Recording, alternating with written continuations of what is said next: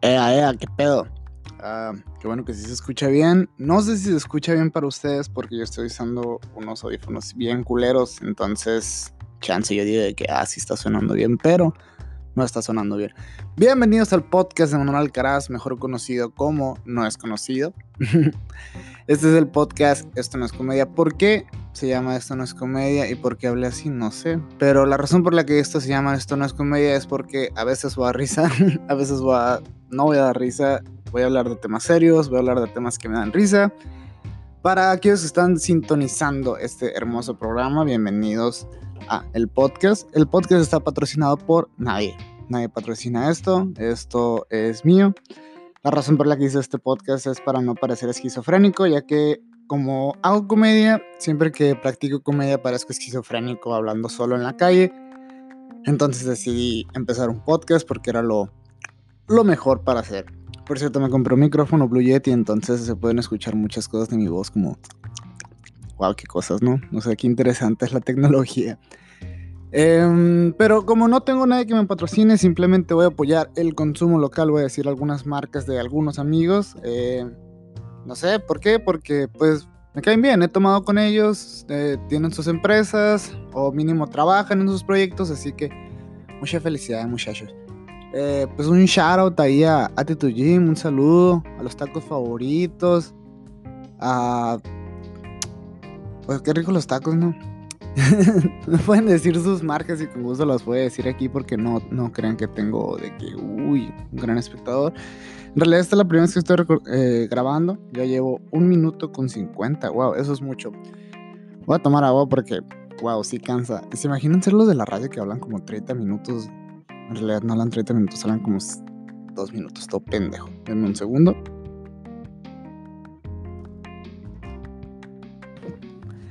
La razón por la que hice este podcast, veía mucho sobre mi tipo de comedia, veía mucho sobre lo que hacía, me trataba de estudiar, de entender. Y un día me quedé pensando de que cómo empecé en la comedia. Me hicieron esa pregunta y me quedé pensando muy bien de cómo empecé en la comedia. Y siempre sentí que estaba dentro de mí desde que estaba chiquito. Pero creo que la primer piedra que vi, o sea, el primer ladrillo que vi en la comedia, estaba desde chiquito porque me gustaba mucho. Mis papás nos llevaban a Blockbuster, entonces mis hermanos siempre agarraban películas bien padres o películas de miedo. Y era el niño cagón que siempre rentaba las mismas películas, pues siempre estaba leyendo Scary Movie, siempre leyendo, eh, todo tonto. Siempre rentaba Scary Movie, siempre rentaba Austin Powers, rentaba las mismas películas que ya había visto, pero eran películas que a mí me gustaban y me gustaban ponérselas a la gente porque veía dónde se reían. Me gustaba más bien la reacción del público. Entonces, de ahí empecé como que a tener un amor a la comedia. Veía muchas películas de Adam Sandler. Y para mi buena suerte, siempre he tenido muy buena memoria. No, no la considero que, uff, memoria de que, wow, fotográfica, siempre paso todos los exámenes. No, en realidad tengo muy buena memoria para cosas que no me sirven ni de vergas, para diálogos, para cosas así. Entonces, se los ponía a mis amigos, se los le pedía a la mesa. Por cierto, estoy grabando este podcast desde el cuarto de mis roomies porque es donde hay menos ruido y no hay nadie en este momento.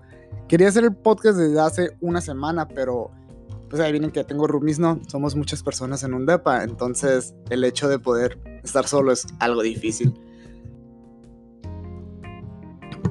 Qué bonito es tener un micrófono que tiene mute porque puedes hacer ruidos a medio y nadie se da cuenta. Volviendo al tema, eh, empecé a tener como un amor a la comedia ya luego cuando estaba en la primaria mis papás me metían a todos los deportes, me metieron a fútbol, luego me metieron a béisbol. En su momento estuve en clases de boliche, por cierto para los tres deportes soy una papa.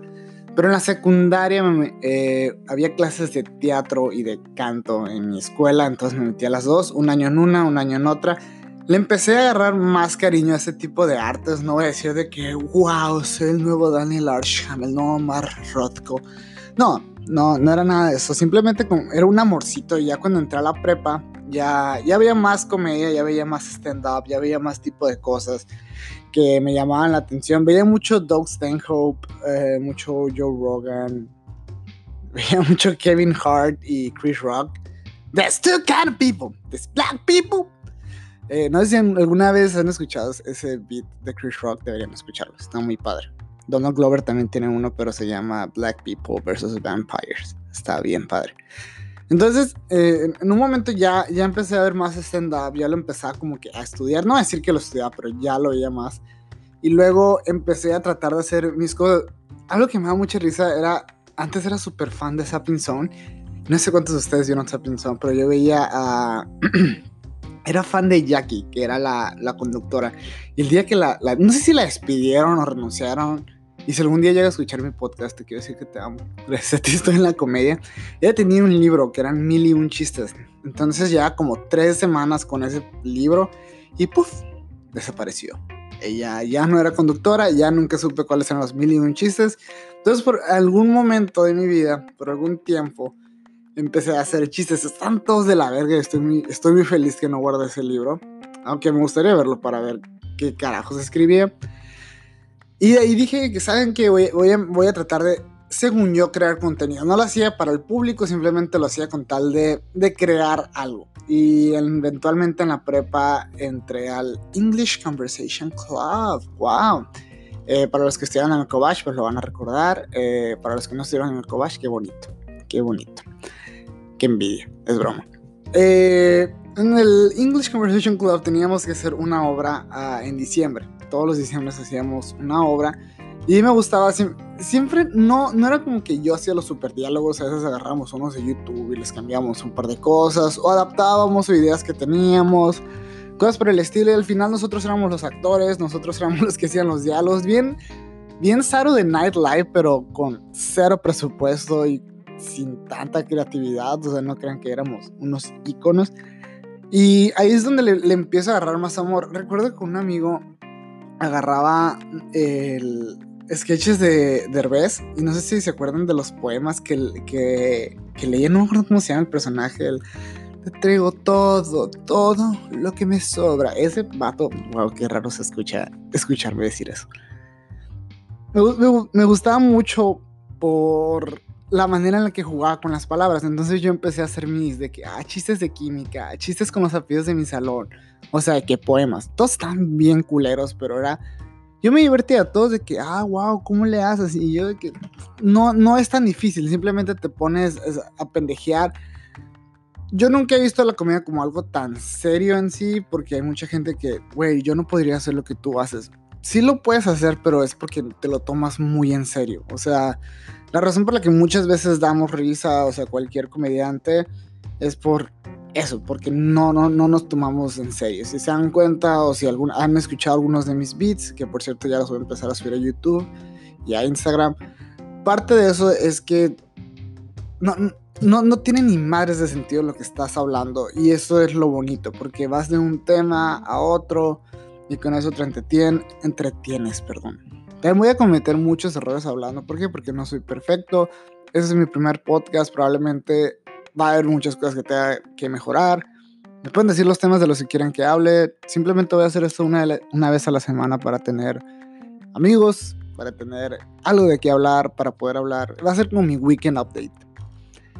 En fin, volviendo ya a la prepa. En la prepa terminé lo del English Conversation Club, pero seguía viendo más stand-up, seguía viendo más películas y le empecé a agarrar cariño hasta que un día un amigo me mandó una foto de que iba a haber un open mic. Era la primera vez que había open mic en Hermosillo. Y, o sea, ya llevaba dos meses, pero era la primera vez que yo lo veía. Entonces estaba muy feliz. Pensé, vamos a sentar porque estoy en la alfombra. O sea, tengo el micrófono en una mesita. Tampoco es como que, ah, tengo sillas y tengo ahogadores de sonido. No, esto es... Vi, vi, el escucho el podcast, mejor dicho, de Ali Makovsky que es una de mis comediantes favoritas, y ella en un, en un podcast dijo, simplemente háganlo, o sea, si quieren hacer algo, si quieren hacer comedia, simplemente háganlo. Así le dicen la comedia, simplemente fui un día y me subí. Y así lo hago en el podcast, ¿no? Entonces va a haber muchas cosas que, que hacer. ¡Ah! Pueden escuchar la alfombra, a lo mejor no la pueden escuchar, yo sí la escucho. En fin. Eh, ya una vez mi, eh, mi amigo me manda el flyer el demente OG. Un saludo, carnal. Desde los 13 años nos conocemos. Según nosotros, patinando, todos niños ratas con supras. En fin, eh, él me dice, güey, va a haber un open mic, vete. O sea, cálale a ver qué pedo.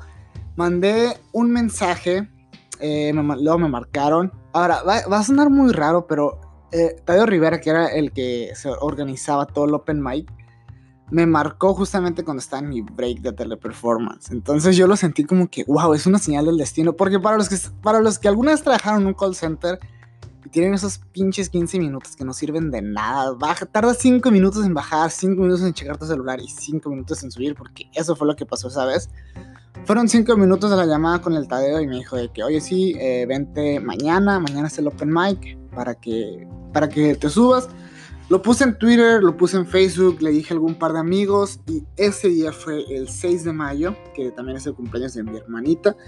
Entonces, como esa fecha es muy, muy especial para mí. Dos de las cosas que más quiero en, mi vida son pasaron el mismo día, entonces les tengo como que su cariño, así, por así decirlo, su cariñito.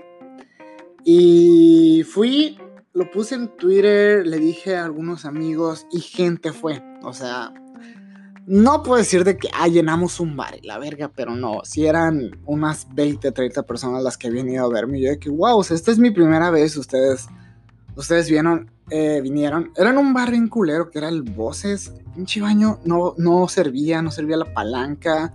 Nos cobraban la cheve, nos cobraban agua. O sea, nosotros éramos que los comediantes y nosotros también pagábamos cover a veces.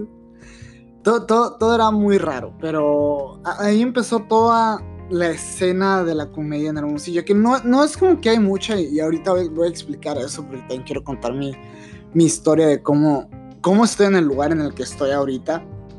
Pero ya estoy haciendo stand-up, eh, empiezo a ir todos los miércoles y le empiezo a agarrar cariño. Y también empiezo a pagarme talleres para hablar en público, para ver cómo se escribe la comedia. No aprendí mucho, no, es broma. Sí aprendí, eh, empecé a agarrarle más cariño, empecé a ver más la estructura, cómo funcionaba. Yo sabía que había algo más de simplemente subir y decir cosas. Sabía que todo tenía un orden, el tiempo, la manera en la que lo dices, el tono en el que lo dices, la manera en la que controlas el escenario. Porque cuando empecé a hacer comedia, empecé a hacer open mics, me subía en shorts que naco subirte en shorts a un escenario así. No soy Billie Eilish, no sé por qué me subí en shorts. Y luego me subí en hawaianos o en camisetas de Star Wars. Realmente ya ni me gusta Star Wars. Yo creo que antes decía de que, soy súper fan de Star Wars nomás para sentirme único y diferente, pero no lo soy. Y luego, también luego me di cuenta, empecé a ver mis fotos ya en la comedia que ah, me doy un pendejo.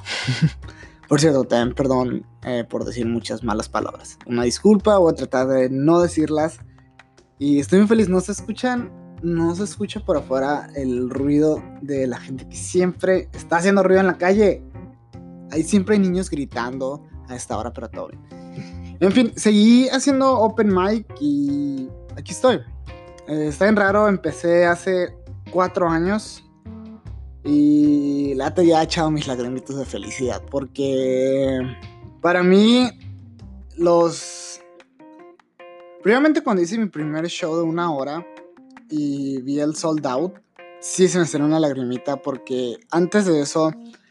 Ok, aquí es donde me voy a poner emocional. Este va a ser como que la mitad. este va a ser el, clímax de, todo este podcast. Cuando yo empiezo a hacer eh, stand-up, me, me empieza a gustar mucho, empiezo a crear mucho contenido empiezo a crear mucho material que la mayoría está de la verga, entonces ya nomás hacía cinco chistes y uno me funcionaba.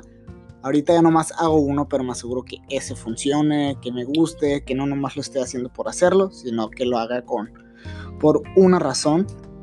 Y una vez ya empiezo a abrir shows, me empiezan a invitar a diferentes y pasa algo bien raro. Eh, pues como todos saben, pues como algunas personas lo han notado en Instagram, pues he, tenido la oportunidad de abrir shows de Ricardo Farril, pero también de Diego Sanasi, de Daniel Sosa, etc. Entonces, cuando, cuando yo conozco a, Ricardo, eh, para mí fue... En, el mundo de la comedia, para mí, yo, yo empecé a hacer comedia, bueno, a darle más amor a los, al stand-up por el primer, el primer especial de Donald Glover. Pero no el de HBO, sino el de Comedy Central. El de I'm back in New York, baby. I'm back in New York. So this is there any midget in here? Alright, I'm gonna call it midget.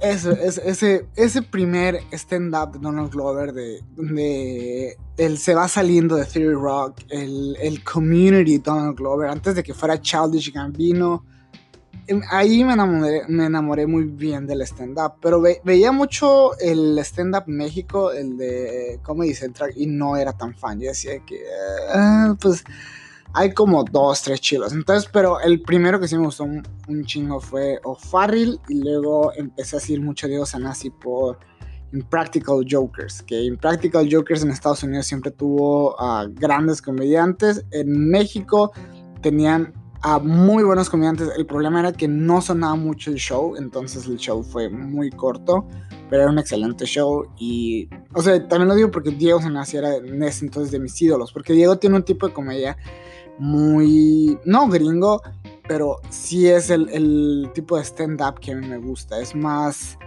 no grosero, pues sino más directo. Creo que Chance no estoy usando las palabras correctas, pero ignoren eso, ¿no? Entonces, cuando, cuando Richie viene, yo voy con un amigo y yo estoy todo feliz, todo fangirlseando de que, güey, va a salir. Y luego sale con una camiseta de Childish Gambino y yo de que, ¿is this Destiny? De que, ¿is this life? de que es, es, esto es lo que está pasando. No tampoco de que wow, pero yo estaba de que todo tronado. Y ya, lo conozco en backstage, empezamos a hablar, le digo de que, ah, yo tengo comedia, empezamos a hablar de hip hop. No creen que soy un crack en hip hop, pero simplemente sabía banditas que él no sabía y él sabía, sabía banditas que no sabía. Nos pasamos como dos bandas y me dice que, hey, cáiganle al after para que platiquemos. Fuimos a un after que era en, el Orange, o sea, nomás estábamos comiendo ahí, lo conocí, eh, platicamos más. Y el otro día me dice que el mismo día, perdón, me dice, mañana tengo show en Obregón. Si quieres, vete conmigo. O sea, si quieres abrir, eh, llega Obregón. Me fui con otro comediante hermosillo, Jesús Torres. Un saludito. Y nos fuimos a Obregón y ahí es donde ya se da como que él no vio mi comedia, simplemente vio que llegué y le, gustó eso. Y empezamos a hablar por teléfono. Para mí era algo más raro porque en el momento que empezamos a hablar ya por teléfono y me empieza a hacer, me empieza a hacer preguntas más de mi comedia. Entonces está bien raro porque ya conocí a alguien profesional, pero no solamente era alguien profesional, era alguien que yo admiraba y era alguien que la gente admiraba. De ahí fue más un... Eh, tuve un pequeño problema en casa una pequeña cosita. Entonces tuve que dejar de hacer stand-up por unos meses. Lo raro fue que durante esos meses yo me sentía más solito, por así decirlo, solito. No sé, más vacío. Entonces hablé con mis papás, les dije que saben qué. Aquí es donde me doy cuenta que lo que en verdad quiero es la comedia. ¿Por qué? O sea, no es tanto de mi carrera, no es tanto de mi vida. O sea, lo que más me gusta es la comedia porque es algo que me apasiona. Es algo que me gusta. Entonces, si estoy, si estoy, si tengo tiempo libre, estoy escuchando un podcast o estoy viendo videos de stand-up o estoy viendo sketches, todo eso, porque incluso mi tiempo libre siento que lo estoy invirtiendo en ello. Y cualquier cosa que hago para mí ya, ya va en torno a la comedia. O sea, si trabajo es cuánto de este dinero puedo usar en la comedia, o sea, cuánto puedo invertir en mí, eh, en mi imagen, en, en, todo ese tipo de cosas. O sea, más la perspectiva que va cambiando en el paso de lo que empieza la comedia. Hago mi primer show de una hora y es sold out. O sea, ya cuando la gente vio que, ah, este dato sí lo va a hacer en serio. Y fui y el show estuvo bien vergas. La, la gente le gustó. Como a las dos semanas me encontré a un amigo y me dice, ¿cuándo vas a hacer un próximo show? Que eso fue en abril más o menos. Ese show fue en marzo, no me acuerdo que, creo que el 11 de marzo. Y le dije que no sé, en mayo tal vez, porque en mayo me quería ir a Querétaro unos meses, según yo, a hacer open mic, pero fui como tres veces a hacer open mic. Eh, y me dijo, sí, o sea, me tuviste esperando afuera del cabral. Y yo, ¿cómo, cómo, cómo afuera del estaca cabral? Me dice, pues cuando fue tu show había gente afuera. Muchos esperando boletos y así. Y de que, wow, o sea, hubo gente esperándome, ¿no? Yo, me fui de ahí, junté dinero y me fui a Querétaro, renuncié después de cuatro años a Teleperformance. Me fui muy feliz a Querétaro, me fue de la verga en Querétaro, no trabajé, no hacía ni madres. Hasta subí de peso, yo creo que ahí desarrollé una depresión más aguda. Pero me tocó ir al DF, me tocó ir al DF a abrir un show en Cine Tonalá eh, era para Ricardo Farri y Carlos Vallarta. Y ese, ese show yo creo que para mí me, tronó todo el culo, me tronó toda la mente, perdón la palabra, ¿no? Pero hace 3, 4 años yo estaba viendo el stand-up, yo estaba viendo los open mic y veía como Sofía Niño Rivera, como Alexis de Anda, como Ricardo, como Vallarta, como Alex Fernández, como Diego, todos están en el cine Tonalá. O sea, ahí ese era para mí el Gotham eh, Comedy Club de Nueva York, el Laugh Factory. Cine Tonalá para mí eso era y el hecho de que me invitaran a abrir. Yo creo quería llorar. Estoy muy seguro que quería llorar. No sé si lloré, pero quería llorar. Y de ahí le empecé a echar más huevos. Y empecé a ver de, oye, va a haber un show aquí, ¿sabes qué? Puedo ir, puedo abrir. Empecé a tocar puertas, ¿no? Y es aquí donde está en la comedia. Siento que me faltan muchos detalles, muchas cosas que no me acuerdo perfectamente, pero era más a lo que quería llegar. ¿Cómo, cómo está la escena del stand-up Hermosillo? Y era lo que yo quería mencionar. Cuando yo dejé de hacer stand-up por tres meses, que dejé de ir a Open Mic, eh, pues malamente, o sea, sí fue error mío, yo también dejé de publicar que iba a haber Open Mic. Entonces, eh, algunos de los que iban, o sea, que iban a verme, porque tus amigos van y, te ven. Muchas veces el único público que tienes son tus amigos y el problema es que eran en el Open Mic, hubo una vez que éramos 12 comediantes y había 8 personas. De esas 8 personas, dos eran la pareja que siempre iba. Entonces al final se dan cuenta, cada quien llevó .5 personas. O sea, no llevamos ni una persona cada uno. Luego cuando yo me yo dejo de hacer los open mic, ya era como una que otra gente dejó de ir. Entonces los que quedaban, ¡pum! Bajón. O sea, ya, ya tenía shows con 6 personas siempre. Entonces a la gente no le gustaba tanto, no tenías tanta diversidad. Y luego Donosicon hace su show de una hora, ¿no? Hace su show de una hora, es sold out. Y de ahí yo por pendejo, por egocéntrico y como me arrepiento de eso, dejé de hacer open mic por dos, tres meses en Hermosillo, hasta que me fui a Querétaro, ¿no?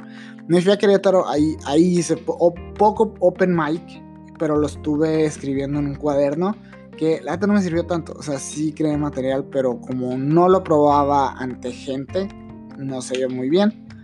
Vuelvo y traté de ir a los open mics y me di cuenta que ya, ya yo no era bienvenido. Eh, me, sentía muy triste porque vi como cómo se hizo otro grupo, así como cómo, se separaron todos. Entonces yo ya sabía que ya no estaba en el grupo nuevo y había nueva gente.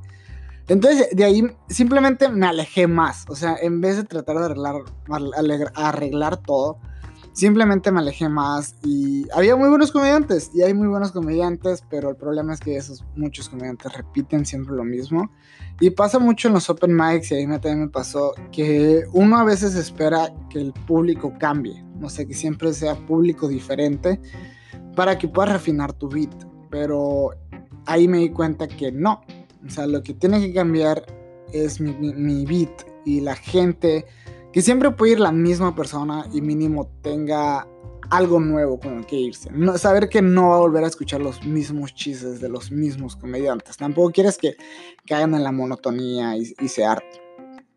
Entonces, e, eventualmente el, el stand-up se mueve, el open mic se mueve a otro bar, luego otro bar. Y luego un día ya dije que ya, ya, ya estoy mucha mamonería tengo que volver a los open mics. Ya no he faltado los open mics en Hermosillo. Aquí en Boston tampoco. Estoy grabando esto en Boston. ¡Wow! ¡Qué fresa! No es fresa, soy por el verano. Si ya se va a acabar el verano. Pues sí, cierto, ¿no? Ya sé que voy a faltar un mes a la escuela. Una disculpa, pero prefiero llevarme una ferecita extra, ¿no? Ahí para. Pues para su publicidad.